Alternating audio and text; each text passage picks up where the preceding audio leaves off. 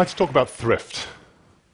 Thrift is a concept where you reduce, reuse, and recycle, but yet with an economic aspect, I think has a real potential for change. My grandmother, she knew about thrift. This is her string jar. She never bought any string. Basically, she would collect string. It would come from the butchers, it would come from presents. She would put it in the jar, and then she would use it when it was needed. When it was finished, whether it was tying up the roses, tying up a, a part of my bike, once it was finished with that, it would go back into the jar. This is a perfect idea of thrift.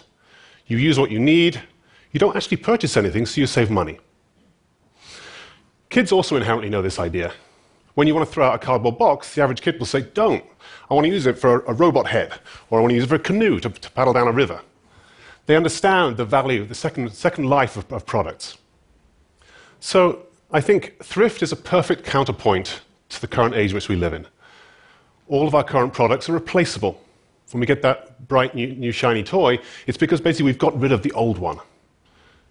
The idea of that is, of course, it's great in the moment, but the challenge is, as we keep doing this, we're going to cause a problem. And that problem is that there is really no way. When you throw something away, it typically goes into a landfill. Now, a landfill is basically something which is not going to go away, and it's increasing. Current at the moment, uh, we have about 1.3 billion tons of material every year going into landfills. 2100 is going to be about 4 billion tons. See, instead, I prefer if we started thrifting. And what that means is we consider materials when they go into products, and also when they get used and at the end of their life, when can they be used again? The idea of completely changing the way we think about waste so that waste is no longer a dirty word. We almost remove the word waste completely.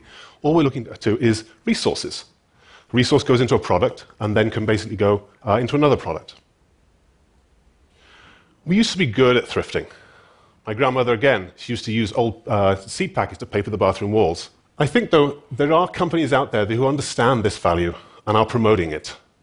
And a lot of the technologies that have been developed for the smart age can also be adapted to reduce, reuse, and also thrift more proficiently.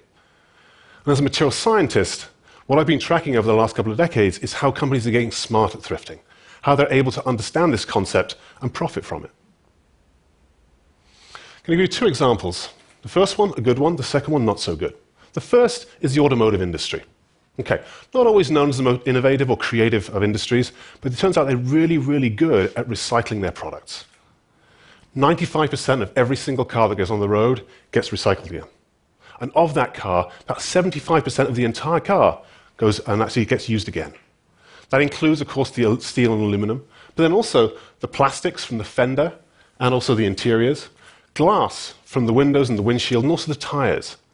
There's a mature and successful industry that deals with these old cars and basically recycles them and puts them back into use as new cars or other new products. Even as we move towards battery powered cars, there are companies that claim that they can recycle up to 90% of the 11 million tons of batteries that are going to be with us in 2020. That I think is not perfect, but it's certainly good and it's getting better. Another industry, industry that's not doing so well is the architecture industry. One of the challenges with architecture has always been when we build up, we don't think about taking down. We don't dismantle, we don't disassemble, we demolish. That's a challenge because it ends up that about a third of all landfill waste in the US is architecture. We need to think differently about this. There are programs that can actually reduce some of this material. Uh, a good example is this, is actually bricks that are made from old demolition waste, which includes the glass, includes the rubble, includes the concrete. We put it, grind it up, put it all together, heat it up, and make these bricks we can basically build more buildings from. But it's only a fraction of what we need. My hope is that with big data and geotagging, we can actually change that, and we can be more thrifty when it comes to buildings. If there's a building down the block which is being demolished, are the materials there that a new building being built here can use? Can we use that, that ability to understand all of the materials that are available in that building that's still usable? Can we then basically put them into a new building without actually losing any value in the process? So now let's think about other industries. What are other industries doing to create thrift? Well, it turns out that there are plenty of industries that are also thinking about their own waste and what they can do with it. One, a, simple example is the waste that they basically belch out as part of industrial processes. Most metal smelters give off an awful lot of carbon dioxide. Turns out there's a company called LanzaTech that is actually working in China and also soon, in South Africa that's able to take that waste gas, about 700,000 tons per smelter, and then turn it into about 400,000 tons of ethanol, which is equivalent to basically take, um, powering 250,000 or quarter of a million cars for a year. That's a very effective use of waste. How about the products more close to home? This is a simple solution. And it, again, takes the idea of reducing, reusing, but then also with economic advantage.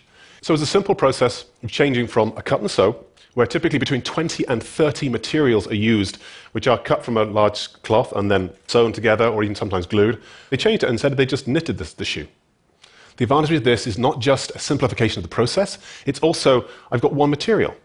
I have zero waste, and then also I'm able to potentially recycle that at the end of its life.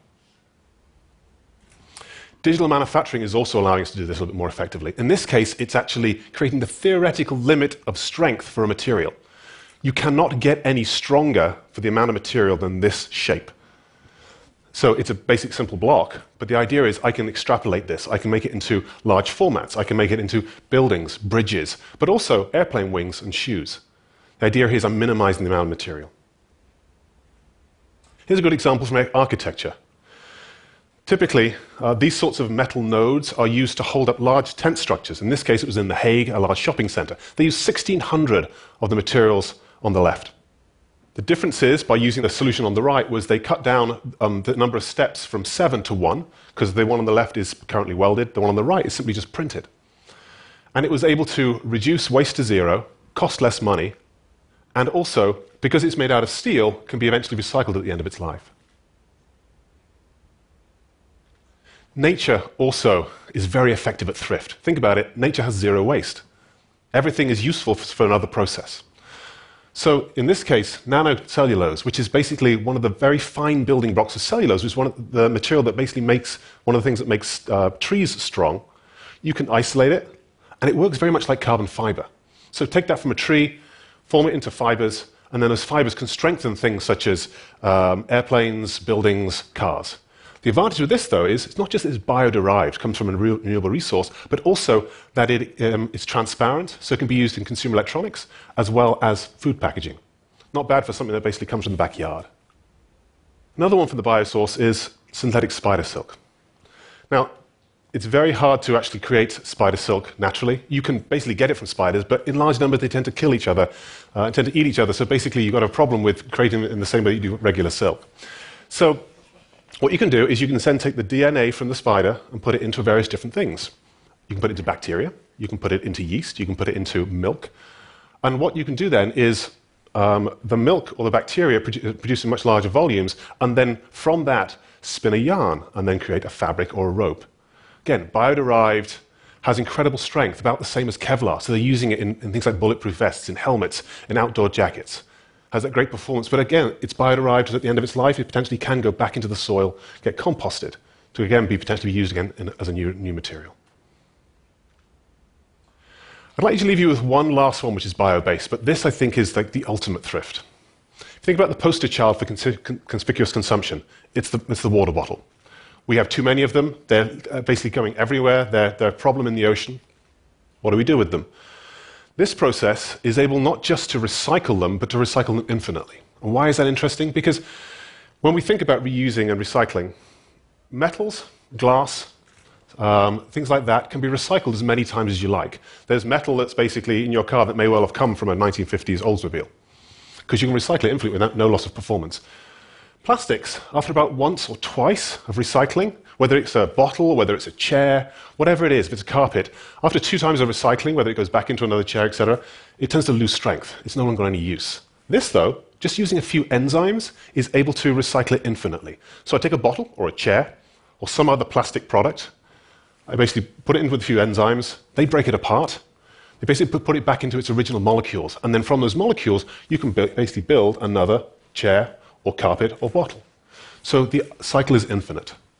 The advantage with that, of course, is that you have potentially zero loss of material resources. Again, the perfect idea of thrift. So, in conclusion, I just want to have you think about the way if you make anything, if you're any, part of a design firm, if you basically are refurbishing your house, any aspect in which you, where you make something, think about how that product could potentially be used as a second life or third life or fourth life. Design in the ability for it to be taken apart, that to me is the ultimate thrift, and I think that's basically what my grandmother would love.